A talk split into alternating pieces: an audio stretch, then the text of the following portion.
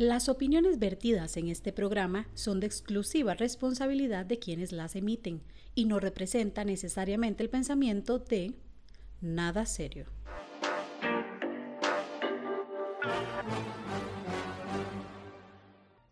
Nada serio.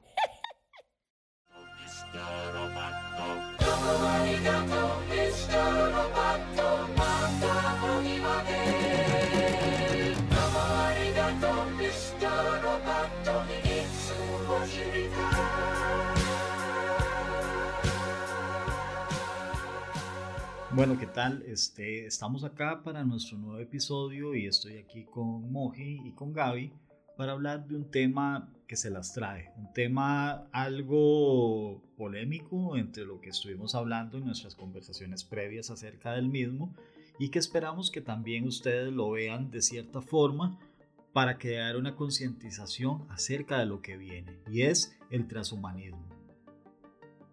Bueno, pues este tema en vez de, desarrollo lo que me generan muchas preguntas, este, es un poco volado de la mente. Y bueno, yo no sé si en algún momento ustedes han, han ido a correr y demás y se les empieza a desgastar una rodilla y dicen, pucha, o esa persona que, que siempre tiene la rodilla mala, dicen, pucha, ¿por qué me pongo una prótesis? para poder correr más rápido, para poder correr mejor y, y básicamente es como la, la forma de, introducir este tema sobre el transhumanismo, es esa capacidad de mejorarse como ser humano para poder alcanzar los objetivos de una manera más eficiente, podría decirse. Podríamos decir que el transhumanismo, una definición más de diccionario, es la capacidad o aquellas mejoras que se haga un ser humano para mejorar su condición, ya sea de salud, ya sea del organismo, ya sea por algún impedimento o conocimiento. ¿y vos, ¿cómo estás? Bien, ¿cómo? Estaba durmiendo. Estaba, en un poco, estaba un poco en shock. Es que es, es, mucho que procesar cuando hablamos de un tema como este, porque, como decía Gaby, nos llegan un montón de cuestionamientos, ¿verdad? Aquí no, aquí no hay una verdad absoluta acerca de, de esto. Y obviamente entre más información busca uno, este, más dudas y más consultas y más preguntas vienen a la cabeza eh, al respecto del tema, ¿verdad? Yo cuando, cuando propusieron el tema, eh, lo primero que pensé es en un... Pensé muchas cosas, entre ellas eh, pensé en un chico que se llama Neil Harbison. Él, entonces, él no puede ver el color. Él lo que hace es escuchar el color. Entonces él dice que él es un, bueno, él es un cyborg, él tiene pues un aparatito entre mm, la parte trasera, digamos, como la parte, como entre su cabeza y la frente, y cuando coloca algo que tiene cierto color le da un tono. Desde el área occipital a la frontal. Gracias por la palabra técnica. Por ahí va. Entonces, cada vez que él quiere saber, porque él no puede ver, él ve en blanco y negro, y cada vez que él quiere este, saber de un color, pues ¿verdad? Lo coloca frente a esta máquina y pues le da el sonido y él dice, ok, este sonido es amarillo, este sonido es azul. Y así. Eso fue lo primero que yo pensé, pero hay tanto, ¿verdad? Alrededor de, este tema. Sí, o sea, el, tema nos da para mucho y suena mucho a ciencia ficción, que no es tanta ficción, ¿verdad? Porque ya la estamos viendo como tal en nuestro día a día y es un mundo hacia el que vamos, ¿verdad? O sea, originalmente esto nació en el 57, el término como tal, por el primo de Aldo Huxley, un escritor este, que se llama Julian Sorrell Huxley, y fue el que acuñó el término de transhumanismo. Pero a través de todo este tiempo hemos visto cómo la influencia en las historias ha estado este, muy presente acerca de qué pasaría si el ser humano se convierte en un cyborg, qué pasaría si el ser humano se mejora para, para diferentes actividades en su día a día. Entonces, un ejemplo del que vacilábamos ahora es Iron Man, ¿verdad? Como para decir algo súper conocido. Iron Man es la historia como tal, donde él tiene este corazón mecánico que es lo que le permite sobrevivir y que además alimenta su... Este, no, no solo le permite sobrevivir, lo hace superior. Y, y es ahí donde entra todo el tema ético de este tema, porque que, que desencadena el transhumanismo en la humanidad, positivo y negativo. Es decir, Eh, a nivel positivo, si lo vemos desde la línea de tiempo de la humanidad, eh, la ciencia siempre ha ido con nosotros de alguna u otra forma ayudándonos, es decir, eh, actualmente se ya no se enferma por muchas cosas que existían en el pasado porque la ciencia ha ayudado a mejorar ese tipo de cosas. Entonces se podría decir que el transhumanismo es esta evolución de la ciencia para que la humanidad sea superior, eh, como lado positivo, pero como lado negativo. Y si hay unos que se, se, se vuelven superiores y otros se mantienen dentro de, dentro de la línea humana, ¿no? Esto no crearía toda una, una jerarquía social y muy fuerte, tan fuerte, incluso superior como la que vimos eh, en, la, en la Segunda Guerra Mundial con todo el idealismo de, de, Hitler, ¿verdad? Sí, yo creo que, ok, los pro y los contra es algo que vamos a entrar dentro de un momento. Bueno, perdóneme. Pero, por ejemplo, los tres principales este, principios o o como se le pueda decir, del transhumanismo, es las ventajas que puede tener el ser humano en cuanto a mejorar su longevidad, la inteligencia y el bienestar humano. Entonces, esos son los tres principios sobre los cuales se desarrolla esto. Pero ya viéndolo a más profundidad, es que también em, pueden empezar a surgir nuevos problemas, pueden empezar a surgir discriminación, pueden empezar a surgir otro tipo de cosas como lo que estaba hablando Gaby hace unos segundos. Y, digamos, es que, como, como, ¿cómo lo digo? ¿Por qué el humano quiere, quiere ser inmortal? Básicamente esto, esta tendencia que, que es un movimiento cultural, eh, eh, es ese afán de, de, la inmortalidad del ser humano. Entonces, eh, ¿realmente llegaremos a eso? ¿O por qué el humano quiere ser inmortal. O sea, o le tenemos miedo a la muerte o le tenemos o somos demasiados prisioneros del ego y no queremos extinguirnos. Wow, yo creo que en su principio me parece, ¿verdad? Si, si empezamos a hacer, a echar para atrás de dónde puede iniciar esto, es de algunos, hablábamos ahora de algunos implantes, por ejemplo, este, un marcapaso, por ejemplo, eh, no sé, algún brazo o alguna de estas cosas. Entonces, en principio no es como por la inmortalidad, sino para, como bien dice la idea, ¿verdad? Mejorar el bienestar del ser humano. Pero hasta dónde es solo mejoramiento y no es vanidad, ¿verdad? Hasta dónde me, me coloco algo electrónico, ya no solamente por el mejoramiento de, mi, de algo que me hace falta, ¿verdad? Como, como, como leíamos en algún momento, algo que nos hace falta, sino algo que, ¿verdad? Que solo lo quiero como por vanidad. Sería como la siguiente evolución de las cirugías estéticas. Ya no serían implantes mamarios, ya no sería este, implantes de cabello, sino serían implantes de lentes oculares para poder tomar fotografías y analizar información de realidad virtual desde mi propio punto de vista. Y eso que mencionábamos ahora, al traer esas soluciones, ¿verdad? A corto plazo, también traemos problemas nuevos. Eh, ¿Qué pasa con todo este tema? Y lo mencionábamos del robo de datos. Si ya, si yo tengo algunas cosas donde puedo capturar datos, que, ¿quién se lleva esa información? ¿Dónde, dónde se almacena? Hay un libro que a mí me gusta mucho, en realidad lo juzgué siempre, lo, lo juzgué antes de leerlo, pero la verdad que me, me, amarró por completo y creo que ya lo había mencionado en un podcast anteriormente, pero es Ready Player One.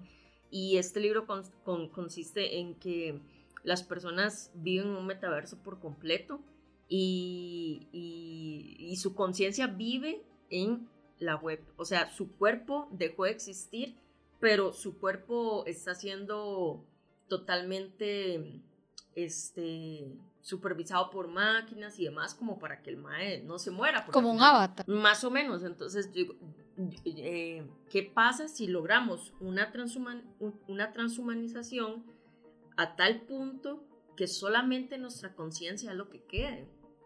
Entonces, ¿hacia dónde podemos ir? ¿Hacia dónde podemos...? Moji me está haciendo una cara de... de... ¡Oh, por Dios! Es que, eh, y creo que tocas un punto muy importante, o sea, yo creo que todos tenemos un papel que jugamos en el rol de la vida o el del ciclo de la vida. Entonces, si nosotros jugamos a ser creadores que alteran este ciclo, hacia dónde nos lleva todo este tema. O sea, si yo llego y transmito mi conciencia a una máquina, a una computadora o a un cyborg en el futuro. Que, que es como lo hace Lucy en la película, que la madre logra meterse ya en la tecnología, porque la madre logra meter su conciencia a toda la, la, tecnología y maneja todo. Entonces es como... Una película que se llama Lucy con Scarlett Johansson, por aquello que no la hayan visto. sí, sí, yo dije película. Pero digamos, eh, eh, eh, se trata de una mujer que logra alcanzar como el 100% del uso de su cerebro y, logra tener este, este montón de poderes, por decirlo de alguna otra forma, porque esa, esa es la otra, digamos. el, el ser humano nos limita de alguna otra forma. ¿Por qué? Porque si Fabio sale ahí afuera de la esquina, le da una tosecita y termina ahí con ya enfermo y ya no sirve para nada. No mentira, todas ciertas. Pero e, esa humanidad, esa fragilidad, lo que hace es limitarnos. Entonces, ¿qué pasa si ya tenemos tanto poder?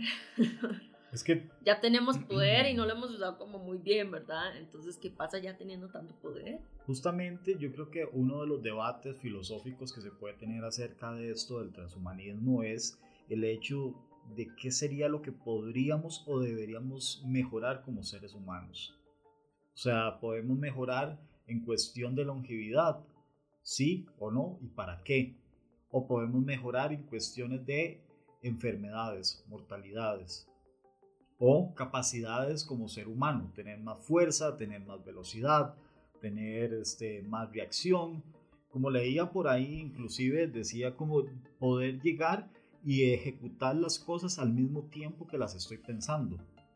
Ahorita para yo poder hacer algo, ya sea hablar, comer, escribir, caminar, correr, sea lo que sea, necesito tener un proceso que pasa por mi mente, ¿verdad? Y que si yo quiero escribir o decir esto que estoy diciendo en este momento, tengo que procesarlo para poder saber qué es lo que voy a decir. En cambio, si ya logro acelerar el proceso de comunicación, va a ser totalmente diferente. Inclusive podría ser mental. O sea, ya no, se, no necesitaríamos comunicarnos de forma verbal, de forma escrita, sino que ya podríamos establecer otro tipo de comunicación que no involucre este, estos medios tradicionales.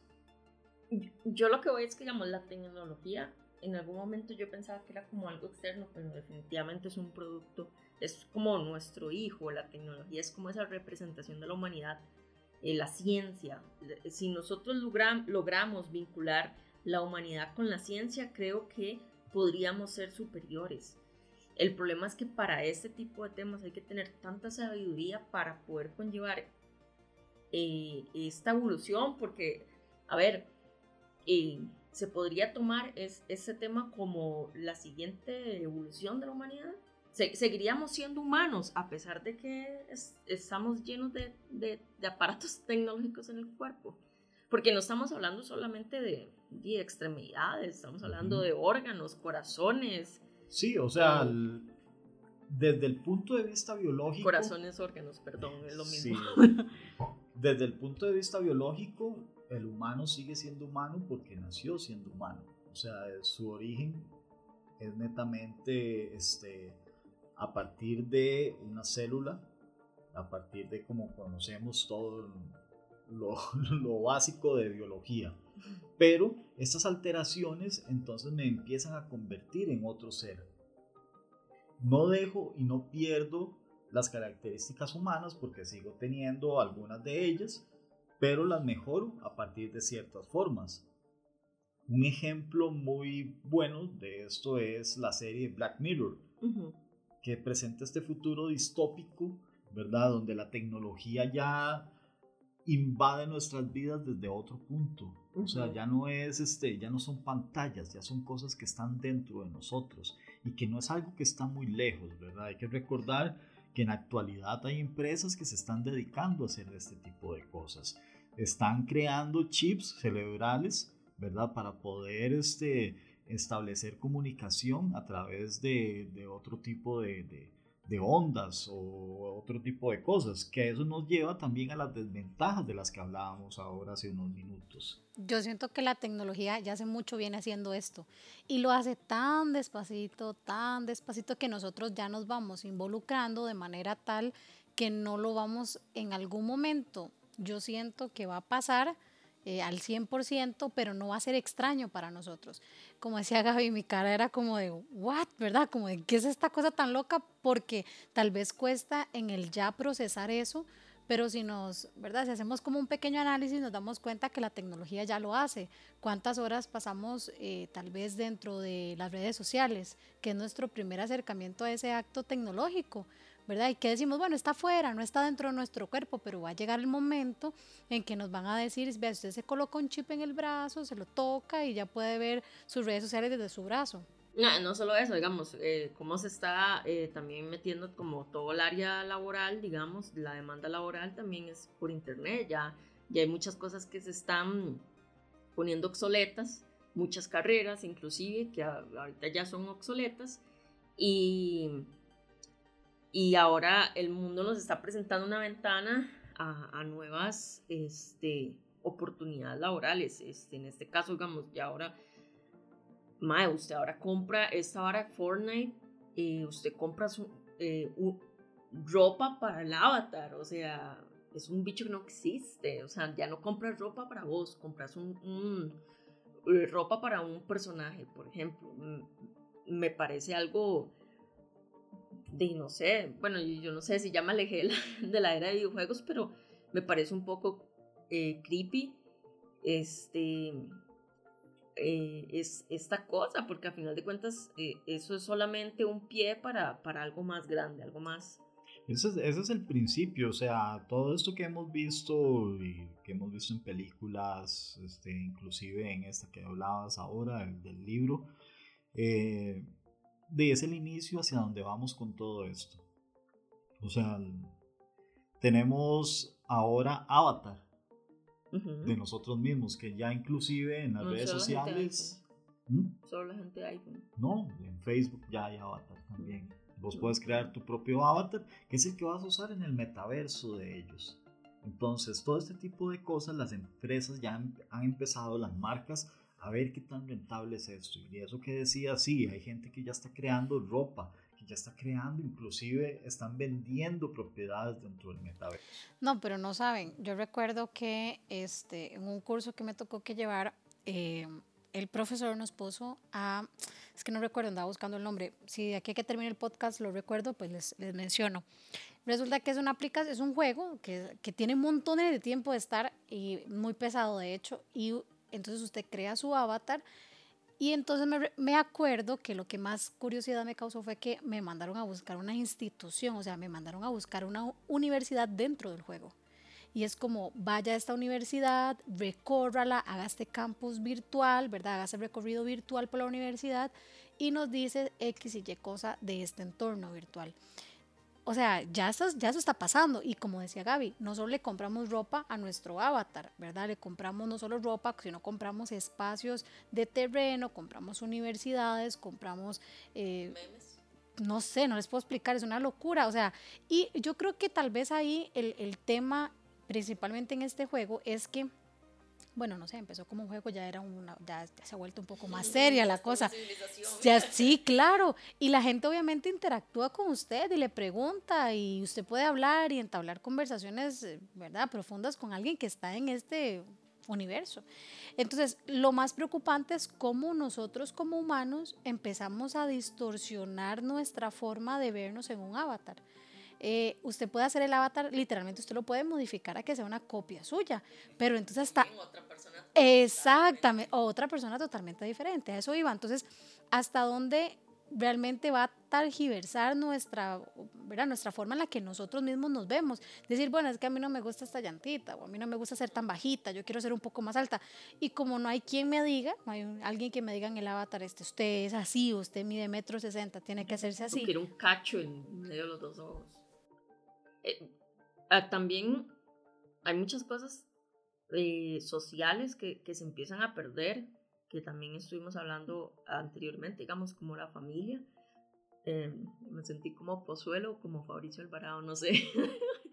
Pero este, y todas estas cosas empiezan a distorsionar porque ya eh, todos estos conceptos como familia, eh, reproducción y demás se, empiecen, se empiezan a, a cuestionar. Es decir, si ya yo soy inmortal, ¿para qué reproducirme?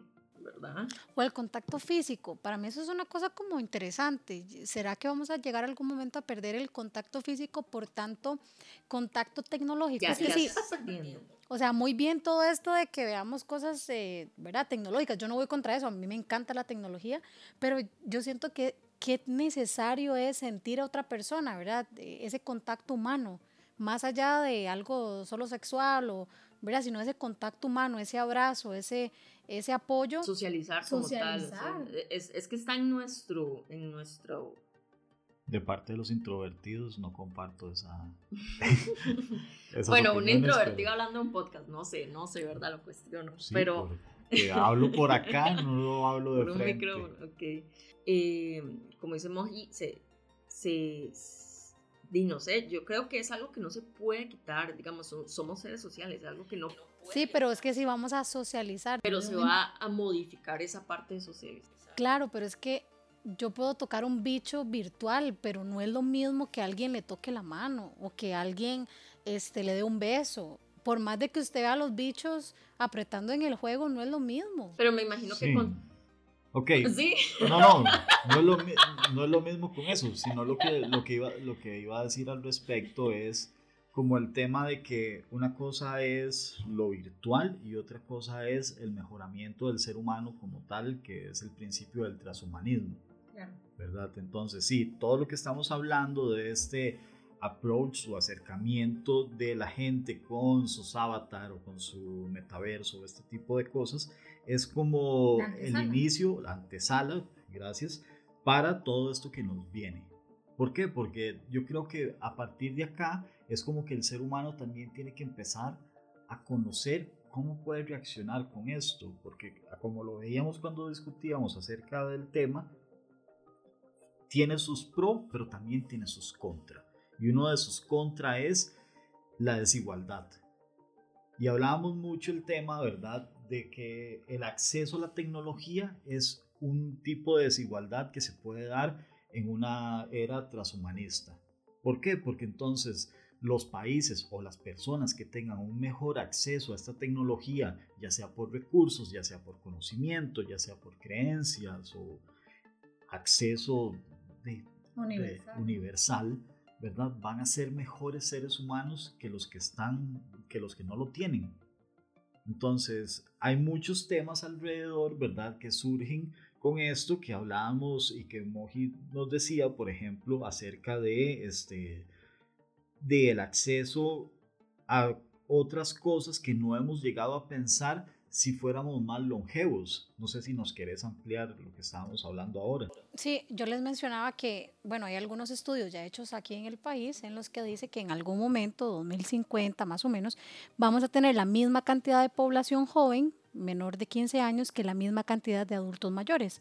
Entonces, ¿qué, las, qué nosotros no nos están creando, o sea, no nos están educando para pensar que en algún momento vamos a llegar ahí, que vamos a llegar a ser personas adultos mayores? Aunque eh, si lo vemos desde un principio, todos vamos envejeciendo al día.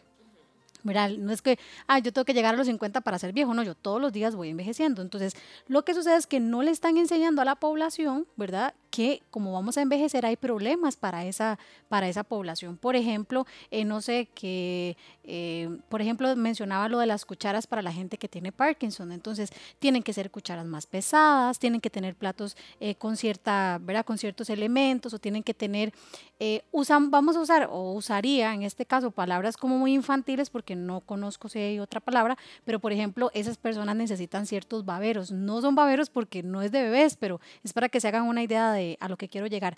Entonces, claro, esto va a suceder si son, nosotros somos más longevos. De, tendrá sus ventajas, pues esto, porque ya hay algunos otros países, por ejemplo, que lo experimentan. Bien mencionaba eh, cuando lo conversábamos, Fabio, por ejemplo, con Italia. Eh, tenemos zonas azules donde la gente realmente es mucho más longeva, ¿verdad? Bueno, pensemos en un Guanacaste, en, de, de, este lado, que es una zona azul, que es una zona que tiene muchísimas personas eh, muy longevas claro, su estilo de vida y demás. Y claro, todo bien, pero también eso trae esos, esas otras repercusiones, ¿verdad? Que no nos enseñan como sociedad a pensar en esos adultos mayores que vamos a hacer todos, no es que son o que los vamos a ver de largo, y todas las implicaciones que con ello, que con ello viene, eh, movilidad, eh, espacios, em, las casas, pensamos todos, pensamos en una casa de dos pisos. Y que, bueno, ¿qué pasa cuando usted sea... ¿Cómo visualizas vos ese tema de una forma utópica o una forma distópica? Básicamente para los dos la pregunta. Bueno, yo siento que la experiencia nos dice que el ser humano no sabe hacer las cosas bien. Sea, ya nos hemos equivocado a lo largo de la historia muchas veces. Y, pero acá estamos, ¿verdad? Sí, pero somos el, ser, eh, somos el único que se tropieza dos veces en la misma piedra. Entonces, podemos tener el conocimiento, podemos tener el acceso, podemos tener muchos recursos alrededor, pero si no los aprovechamos bien, pueden venir cosas que se salen de nuestro control. O sea, inclusive escuchábamos de que si esto de la transmisión o implantarnos chip dentro del cuerpo para hacer este, comunicación de otro tipo nos puede llevar a ser este, manipulados con información de parte de otros. bueno, ese es otro tema, digamos, la parte ética de todo esto, ¿verdad? que ya inclusive por una vacuna ya se está manifestando, por primera vez se está manifestando eh, personas antivacunas, ¿verdad? Algo que todos estamos llenos de vacunas, desde carajillos, tenemos hepatitis, tenemos esto, tenemos otro, y hasta ahorita es que se está manifestando la población con respecto a esas vacunas, entonces, la parte, la parte moral y ética con respecto a, eh, respecto a este tema en el futuro es algo, es algo pesado, digamos, porque Ah, van a existir muchas manifestaciones como tal, como van a existir muchas personas a favor que les parece esto lo más chiva que pueda existir, ¿verdad? Volvíamos otra vez al, al, al inicio también es el acceso a la información. ¿Cuánto acceso tiene una persona que dice ser antivacunas y otra que y otra persona el acceso a la información real, ¿verdad? No solo medios de comunicación, que eso es importante, sino a la información real que puede tener una persona que cree en la tecnología, en la ciencia y dice, ok, las vacunas han salvado vidas, ¿verdad? Lo mismo va a pasar con un tema como el transhumanismo. En algún momento va a haber gente que tiene la información adecuada, correcta por sus alcances, por sus, ¿verdad? Por su dinero, por sus riquezas y va a poder estudiar el tema y estar en una posición y vamos a tener en algún momento gente que no esté en ese, a ese, digamos, que no tenga esa oportunidad económica para, para decir que está en contra porque no conoce del tema. Inclusive un tema religioso, o sea, es algo que sería como muy fuerte, ¿verdad? En este tipo de tema, ¿verdad? O en este entorno religioso, que el ser humano ya no sería un simple humano. No, no un simple humano, sino como dicen los, como dice los preceptos religiosos, ¿verdad? Que esa imagen y semejanza de Dios, sino que nos estamos alterando desde ahí. Entonces pueden venir como todo este tipo de contras, ¿verdad? Desde la gente creyente, desde la gente más espirituosa o espiritual, que este, de que se pongan en contra de las modificaciones ya tenemos inclusive religiones que prohíben transfusiones de sangre. Entonces, imagínese ya decir, vamos a alterar el ADN de las personas para que ya no tengan cáncer, para que ya no tengan diabetes, para que ya no tengan X o Y. Bueno, la eutanasia es otro tema, ya no, no existiría, digamos. O tal vez ya no sería una opción. Te apagan. También, o te mejoran. También te pueden apagar que serías casi una máquina. Te hacen una actualización del sistema. Esa es la otra, digamos, ¿quién hace la actualización? ¿Quién? A ver, el hecho de que, a ver, yo tengo mi brazo y yo lo controlo, pero si alguien me vende un aparato tecnológico para mi brazo, de alguna u otra forma, yo no sé si esto puede ser manipulado. ¿Qué pasa si una parte, no sé, el, el, el lóbulo como lo estamos haciendo, el lóbulo frontal es una prótesis, pero esto está siendo alterado. ¿Me explico? O sea, hasta, hasta, de, la fabricación de... Puedes tomar control de lo que tengas instalado en tu cuerpo para un, para un fin, para un fin X en beneficio de alguien más. Exacto, o sea, son, son muchas cosas. Seríamos zombies tecnológicos, mm. zombies cyber. a mí lo que más, más me preocupa es la conciencia. ¿Dónde está? O sea, nadie sabe dónde está la conciencia. Y si nadie sabe dónde está, el alterar el cuerpo, eh, qué, provoco, ¿qué provocará a nivel conciencia, inconsciente y preconsciente? Me preocupa la libertad. ¿Qué tan libres vamos a ser? Sí, yo creo que de, al final es como, sin querer queriendo, por decirlo de cierta forma, todos los temas que hablamos se han ido relacionando porque esto es un tema moral, ¿verdad? O sea, ¿quién determina, como dice Gaby, quién controla este tipo de cosas? La libertad que yo tendría, ¿verdad? Y la disciplina, metámosla como por chanfle ahí, pero entonces mejoraría mi disciplina porque, este, porque soy un cyborg y entonces puedo programar las cosas que tengo que hacer y ya no existiría la procrastinación. Exactamente, o este, otro tipo de cosas que hablábamos. Entonces, entonces a siempre rasgos distópico u utópico. Yo siento que distópico porque de, el ser humano, como lo dije anteriormente, ha demostrado una y otra vez que es una cualidad humana y de hecho por eso nos, somos humanos, nos equivocamos. Y volvemos al mismo tiempo, al mismo tema, ¿verdad? y dejaremos de serlo, no creo. Pero vos, utópico, distópico, distópico. Distópico.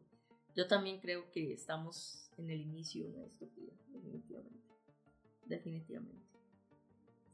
No es por agüevarlos, no, vivan su presente este, la vida es muy bonita, la vida es muy, muy bonita. este, Pero hay que cuestionarnos cosas. Y esto viene. Se ve venir. Pero creo que el hecho de, de afrontar esos temas y cuestionarlos es, es, es eh, el propósito de eso es para poder vivir mejor, tener más. Dicen que el conocimiento os hará libre. Entonces, di Jesús tenía razón de alguna otra forma.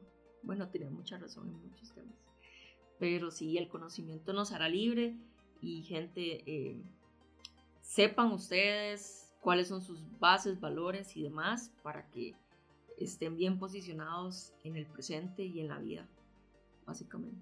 Y si fuera, y si fuera mañana que se despiertan y les dicen tienen la oportunidad de hacer una mejora en su vida o en su cuerpo, ¿cuál serían? Ahí se las sean sabios, sean sabios. Chao. Chao. Si les gustan los podcasts o los temas que abordamos aquí, suscríbanse en Spotify, síganos en Instagram como nada serio-podcast. Déjenos sus comentarios. Esto es una producción de Nada Serio, en las voces de Gabriela Castro, Fabio Marín y Ana Cisneros. Nada serio.